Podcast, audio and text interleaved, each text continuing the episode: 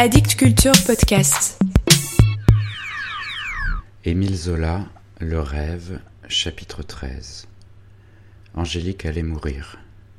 Il était dix heures, une claire matinée de la fin de l'hiver, un temps vif, avec un ciel blanc, tout égayé de soleil. Dans le grand lit royal, drapé d'une ancienne perce rose, elle ne bougeait plus, sans connaissance depuis la veille. Allongée sur le dos, ses mains d'ivoire abandonnées sur le drap, elle n'avait plus ouvert les yeux, et son fin profil s'était aminci sous le nimbe d'or de ses cheveux, et on l'aurait crue morte déjà, sans le tout petit souffle de ses lèvres. La veille, Angélique s'était confessée et avait communié, se sentant très mal. Le bon abbé Cornille, vers trois heures, lui avait apporté le saint viatique. Puis, dans la soirée, comme la mort la glaçait peu à peu, un grand désir lui était venu de l'extrême onction, la médecine céleste, instituée pour la guérison de l'âme et du corps. Avant de perdre connaissance, sa dernière parole, un murmure à peine, recueilli par Hubertine, avait bégayé ce désir des saintes huiles. Oh, tout de suite, pour qu'il fût temps encore. Mais la nuit s'avançait, on avait attendu le jour, et l'abbé, averti, allait enfin arriver. Tout se trouvait prêt. Les Hubert achevaient d'arranger la chambre. Sous le gai soleil qui, à cette heure matinale, frappait les vitres, elle était d'une blancheur d'aurore, avec la nudité de ses grands murs blancs. Ils avaient couvert la table d'une nappe blanche. À droite et à gauche d'un crucifix, deux cierges y brûlaient dans les flambeaux d'argent montés du salon. Et il y avait encore là de l'eau bénite et un aspersoir, une aiguière d'eau avec son bassin et une serviette, deux assiettes de porcelaine blanche, l'une pleine de flocons d'ouate, l'autre de cornets de papier blanc. On avait couru les serres de la ville basse sans trouver d'autres fleurs que des roses, de grosses roses blanches dont les énormes touffes garnissaient la table comme d'un frisson de blanche dentelle. Et dans cette blancheur accrue, Angélique mourante respirait toujours de son petit souffle, les paupières closes. À sa visite du matin, le docteur venait de dire qu'elle ne vivrait pas la journée. D'un moment à l'autre, peut-être passerait-elle sans même reprendre connaissance. Et les Hubert attendaient. Il fallait que la chose fût, malgré leurs larmes. S'ils avaient voulu cette mort, préférant l'enfant morte à l'enfant révolté, c'était que Dieu la voulait avec eux. Maintenant, cela échappait à leur puissance, ils ne pouvaient que se soumettre. Ils ne regrettaient rien, mais leur être succombait de douleur. Depuis qu'elle était là, agonisante, ils l'avaient soignée en refusant tout secours étranger. Ils se trouvaient seuls encore, à cette heure dernière, et ils attendaient. Hubert, machinal, alla ouvrir la porte du poêle de faïence, dont le ronflement ressemblait à une plainte. Le silence se fit, une douce chaleur pâlissait les roses. Depuis un instant, Hubertine écoutait les bruits de la cathédrale derrière le mur. Un branle de cloche donnait un frisson aux vieilles pierres. Sans doute l'abbé Corny quittait l'église avec les saintes huiles. Et elle descendit pour le recevoir au seuil de la maison. Deux minutes s'écoulèrent, un grand murmure emplit l'étroit escalier de la tourelle. Puis, dans la chambre tiède, Hubert, frappé d'étonnement, se mit à trembler, tandis qu'une crainte religieuse, un espoir aussi, le faisait tomber à genoux. Au lieu du vieux prêtre attendu, c'était Monseigneur qui entrait. Monseigneur, enroché de dentelle, ayant l'étole violette et portant le vaisseau d'argent, où se trouvait l'huile des infirmes, bénite par lui-même le jeudi saint. Ses yeux d'aigle restaient fixes, sa belle face pâle, sous les épaisses boucles de ses cheveux blancs, gardait une majesté. Et derrière lui, comme un simple clerc, marchait l'abbé Cornille, un crucifix à la main et le rituel sous l'autre bras. Debout, un moment à la porte, l'évêque dit une voix grave. Pax vic domui, et omnibus habitandibus in ea, répondit plus bas le prêtre. Quand ils furent entrés, Hubertine, qui remontait à leur suite, tremblante elle aussi de saisissement, vint s'agenouiller près de son mari. L'un et l'autre, prosternés, les mains jointes, prièrent de toute leur âme. Au lendemain de sa visite à Angélique, l'explication terrible avait eu lieu entre Félicien et son père. Dès le matin, ce jour-là, il força les portes, se fit recevoir dans l'oratoire même, où l'évêque était encore en oraison, après une de ces nuits de lutte affreuse contre le passé renaissant. Chez ce fils respectueux, courbé jusqu'alors par la crainte, la révolte débordait, longtemps étouffée. Et le choc fut rude, qui heurtait ces deux hommes, du même sang prompt à la violence. Le vieillard, ayant quitté son prie-dieu, écoutait, les joues tout de suite empourprées, muet, dans une obstination hautaine. Le jeune homme, la flamme également au visage, vidait son cœur, parlait d'une voix qui se levait peu à peu, grondante. Il disait, Angélique malade, à l'agonie, il racontait dans quelle crise de tendresse épouvantée il avait fait le projet de fuir avec elle, et comment elle s'était refusée à le suivre, d'un renoncement et d'une chasteté de sainte. Ne serait-ce pas un meurtre que de la laisser mourir, cette enfant obéissante, qui entendait ne le tenir que de la main de son père? Lorsqu'elle pouvait la voir enfin, lui, son titre, sa fortune, elle avait crié non, elle s'était débattue, victorieuse d'elle-même et il l'aimait à en mourir lui aussi. Il se méprisait de n'être point à son côté pour s'éteindre ensemble du même souffle. Aurait-on la cruauté de vouloir leur fin misérable à tous deux? Ah, l'orgueil du nom, la gloire de l'argent, l'entêtement dans la volonté, est-ce que cela pesait lorsqu'il n'y avait plus que deux heureux à faire?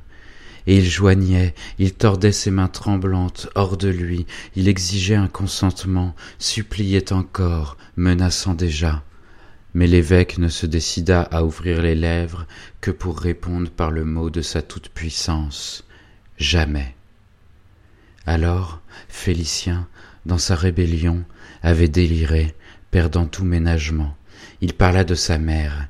C'était elle qui ressuscitait en lui pour réclamer les droits de la passion.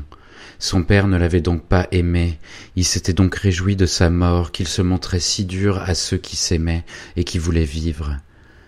Mais il avait beau s'être glacé dans les renoncements du culte, elle reviendrait le hanter le torturer, puisqu'il torturait l'enfant qu'elle avait eu de leur mariage. Elle était toujours, elle voulait être dans les enfants de son enfant, à jamais et il la tuait de nouveau en refusant à cet enfant la fiancée choisie, celle qui devait continuer la race. On n'épousait pas l'Église quand on avait épousé la femme, et, en face de son père immobile, grandi dans un effrayant silence, il lança les mots de parjure et d'assassin. Puis, épouvanté, chancelant, il s'enfuit. Lorsqu'il fut seul, Monseigneur, comme frappé d'un couteau en pleine poitrine, tourna sur lui-même et s'abattit, les deux genoux sur le prie-dieu. Un râle affreux sortait de sa gorge. Ah, les misères du cœur, les invincibles faiblesses de la chair. Cette femme, cette morte toujours ressuscitée, il l'adorait ainsi qu'au premier soir, quand il avait baisé ses pieds blancs. Et ce fils, il l'adorait comme une dépendance d'elle-même, un peu de sa vie qu'elle lui avait laissée. Et cette jeune fille, cette petite ouvrière qu'il repoussait, il l'adorait aussi, de l'adoration que son fils avait pour elle. Maintenant, tous les trois désespéraient ces nuits. Sans qu'il se l'avouât, elle l'avait touché dans la cathédrale, la petite brodeuse si simple, avec ses cheveux d'or, sa nuque fraîche sentant bon la jeunesse. Il la revoyait, elle passait délicate, pure, d'une soumission irrésistible. un remords ne serait pas entré en lui d'une marche plus certaine ni plus conquérante. Il pouvait la rejeter à voix haute, il savait bien désormais qu'elle lui tenait le cœur de ses humbles mains abîmées par l'aiguille. Pendant que Félicien le suppliait violemment, il les avait aperçues derrière sa tête blonde, les deux femmes adorées, celle que lui pleurait, celle qui se mourait pour son enfant. Et ravagé, sanglotant, ne sachant où retrouver le calme, il demandait au ciel de lui donner le courage de s'arracher le cœur, puisque ce cœur n'était plus à Dieu. Monseigneur pria jusqu'au soir. Quand il reparut, il était d'une blancheur de cire, déchiré, résolu pourtant. Lui ne pouvait rien. Il répéta le mot terrible, jamais. C'était Dieu qui seul avait le droit de le relever de sa parole, et Dieu implorait, se taisait. Il fallait souffrir.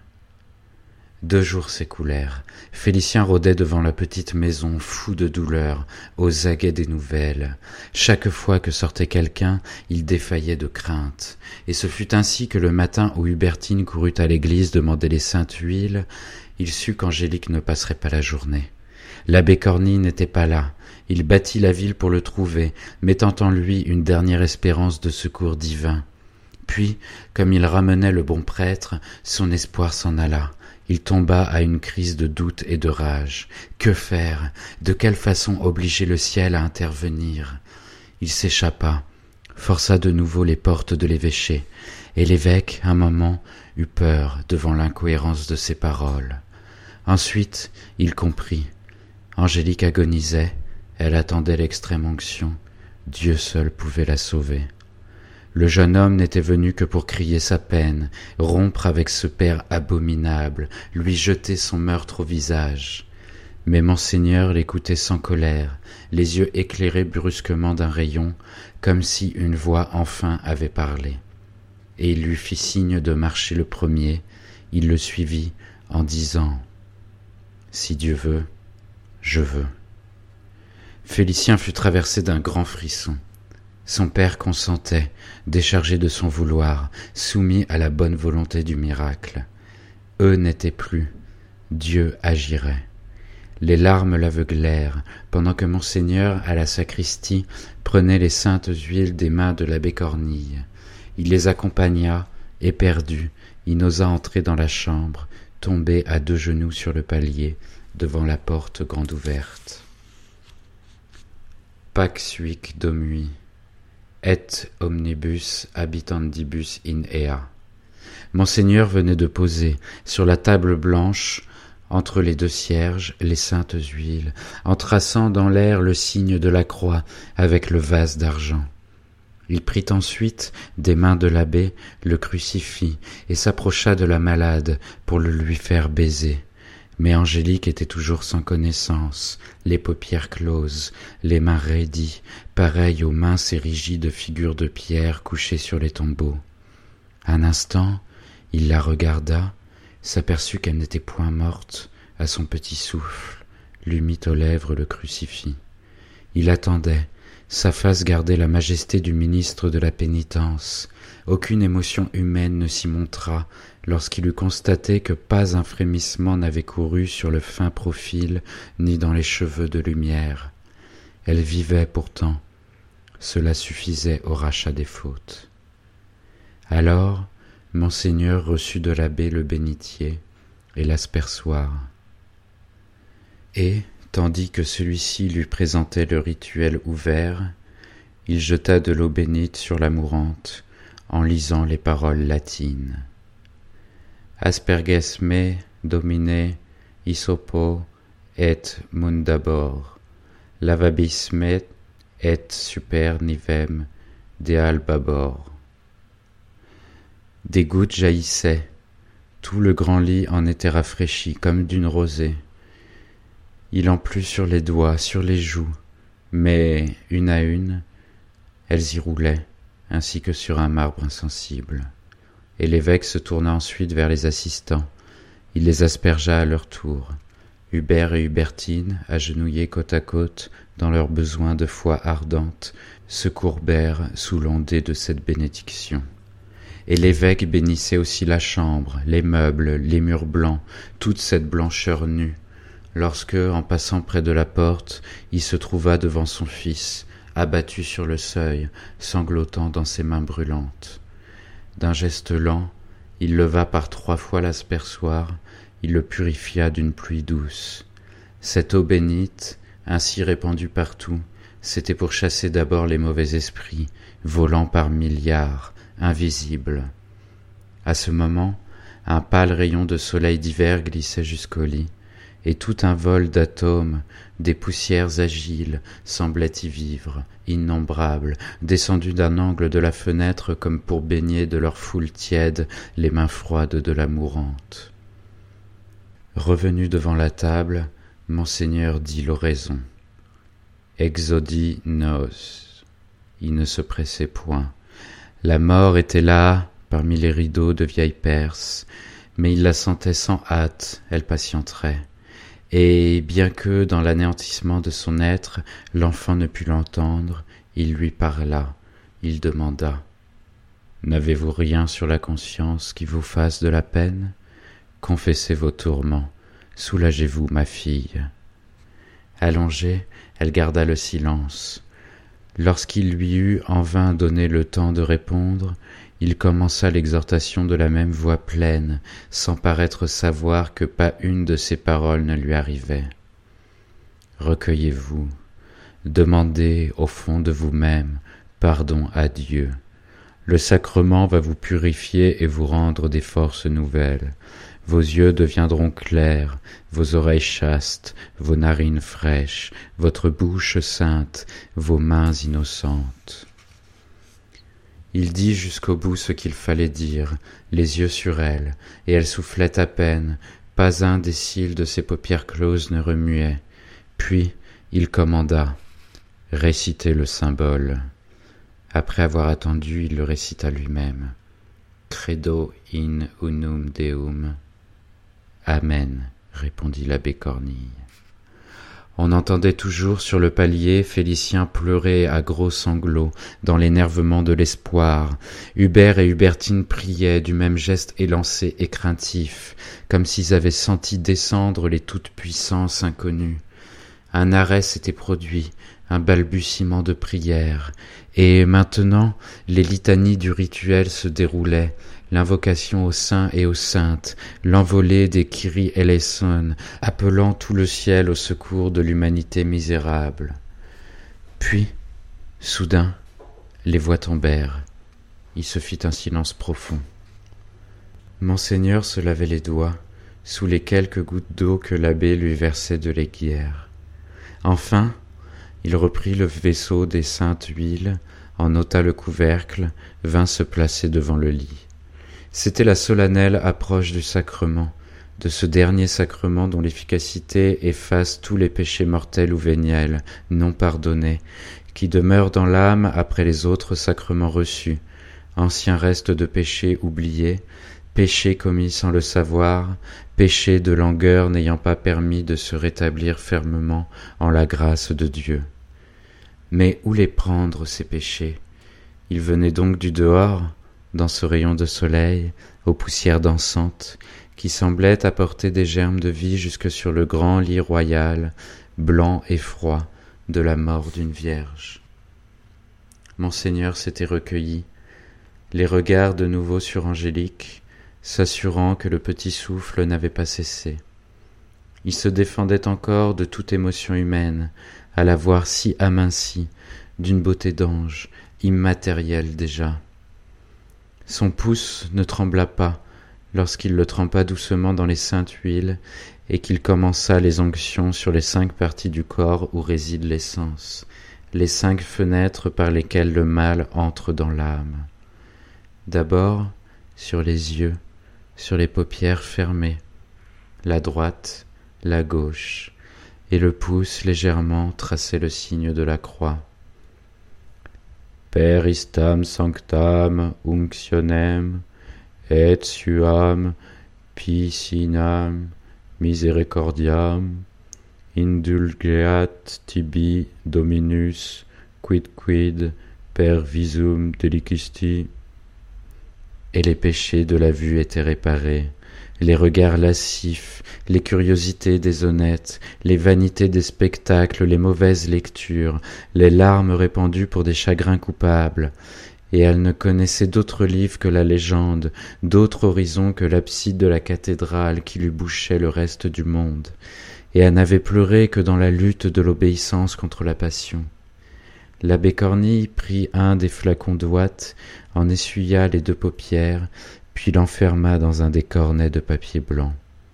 Ensuite, monseigneur oignit les oreilles, au lobe d'une transparence de nacre, le droit, le gauche, à peine mouillé du signe de la croix.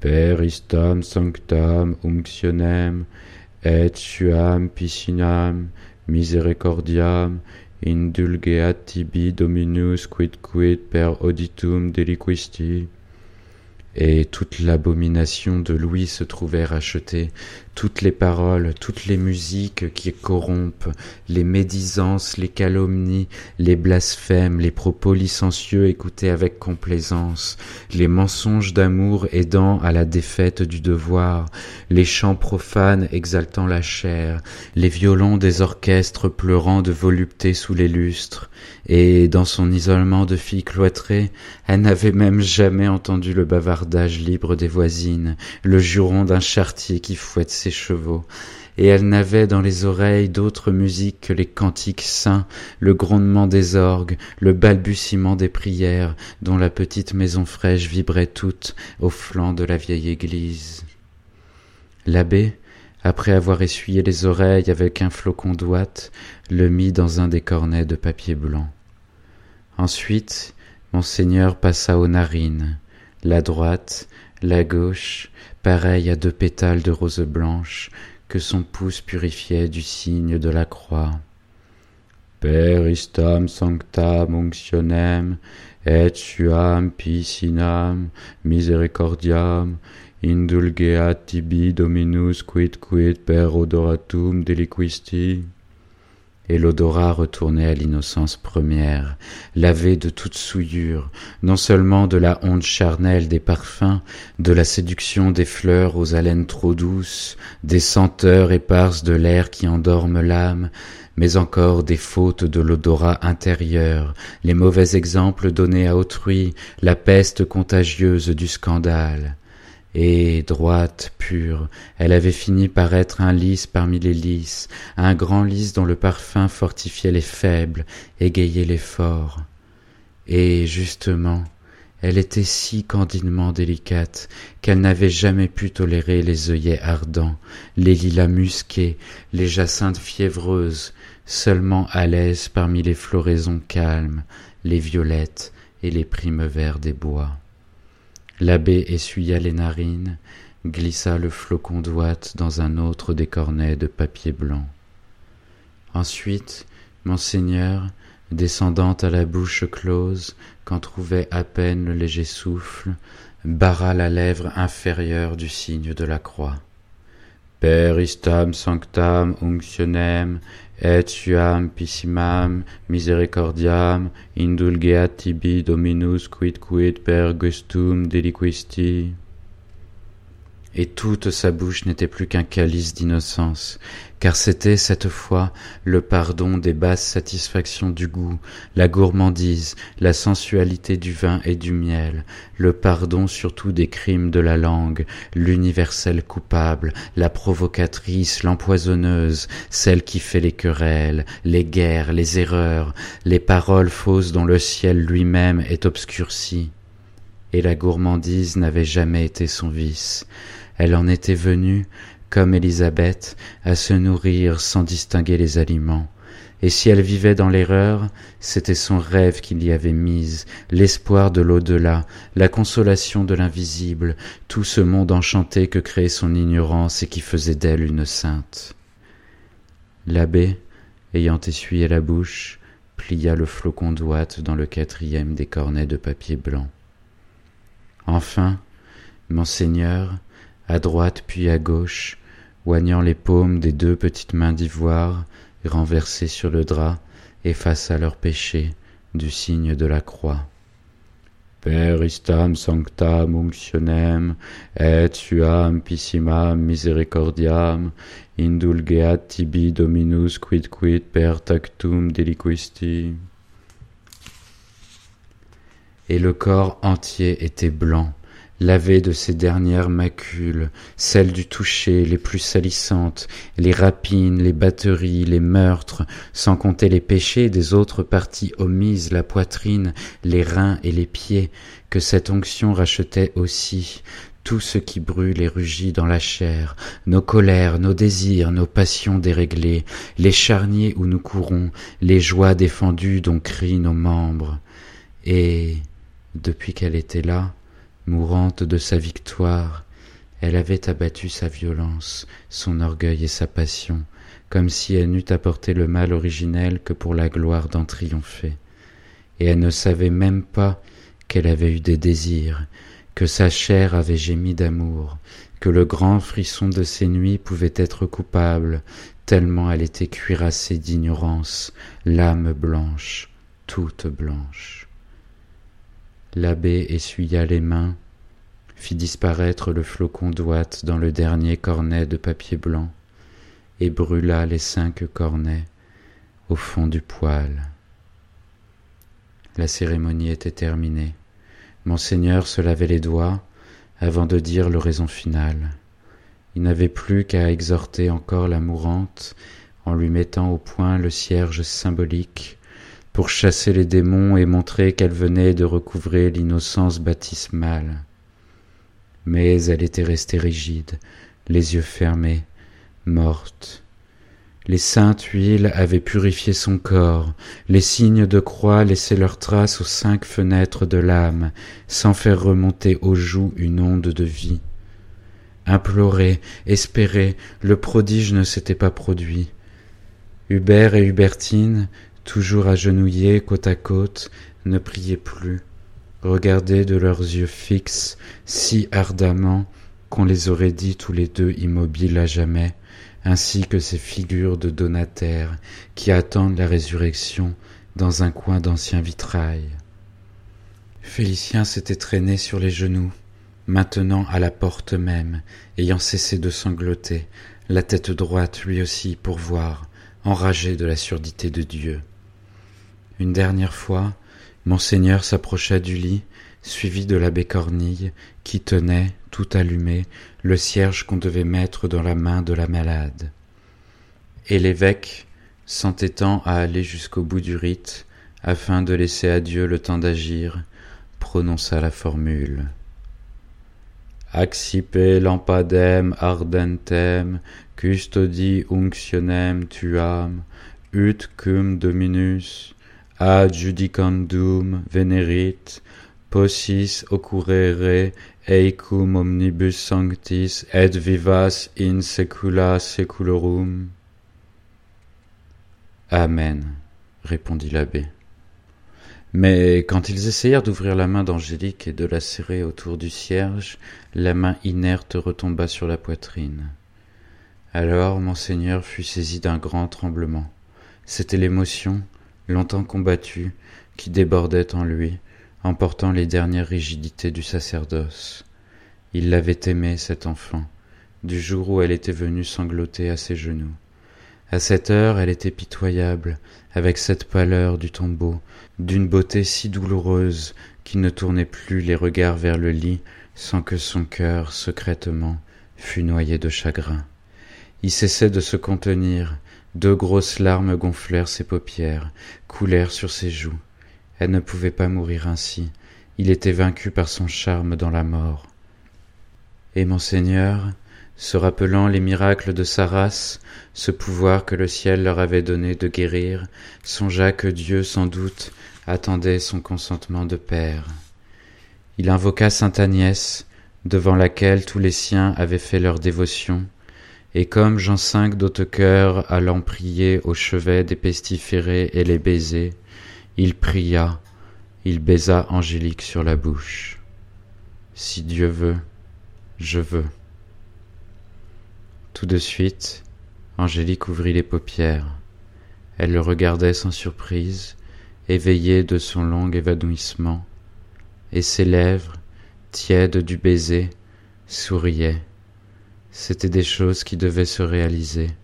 Peut-être sortait-elle de les rêver une fois encore, trouvant très simple que monseigneur fût là pour la fiancer à son fils, puisque l'heure était arrivée enfin. D'elle-même, elle se mit sur son séant, au milieu du grand lit royal. L'évêque, ayant dans les yeux la clarté du prodige, répéta la formule. Accipe lampadem ardentem. Amen, répondit l'abbé. Angélique avait pris le cierge allumé, et d'une main ferme, elle le tenait droit. La vie était revenue, la flamme brûlait très claire, chassant les esprits de la nuit. Un grand cri traversa la chambre. Félicien était debout, comme soulevé par le vent du miracle, tandis que les Hubert, renversés sous le même souffle, restaient à genoux, les yeux béants, la face ravie devant ce qu'ils venaient de voir. Le lit leur avait paru enveloppé d'une vive lumière, des blancheurs montaient encore dans le rayon de soleil, pareilles à des plumes blanches, et les murs blancs, toute la chambre blanche gardait un éclat de neige. Au milieu, ainsi qu'un lys rafraîchi et redressé sur sa tige, Angélique dégageait cette clarté. Ses cheveux d'or fin la nimbaient d'une auréole, ses yeux couleur de violette luisaient divinement, toute une splendeur de vie rayonnait de son visage pur. Et Félicien, la voyant guérie, bouleversé de cette grâce que le ciel leur faisait, s'approcha, s'agenouilla près du lit. Ah. Chère âme, vous nous reconnaissez, vous vivez, je suis à vous, mon père le veut bien, puisque Dieu l'a voulu. Elle inclina la tête, elle eut un rire gai. Oh, je savais, j'attendais. Tout ce que j'ai vu doit être. Monseigneur, qui avait retrouvé sa hauteur sereine, lui posa de nouveau sur la bouche le crucifix qu'elle baisa cette fois en servante soumise. Puis, d'un grand geste, par toute la chambre, au-dessus de toutes les têtes, il donna les bénédictions dernières, pendant que les Hubert et l'abbé Corny pleuraient. Félicien avait pris la main d'Angélique, et dans l'autre petite main, le cierge d'innocence brûlait très haut.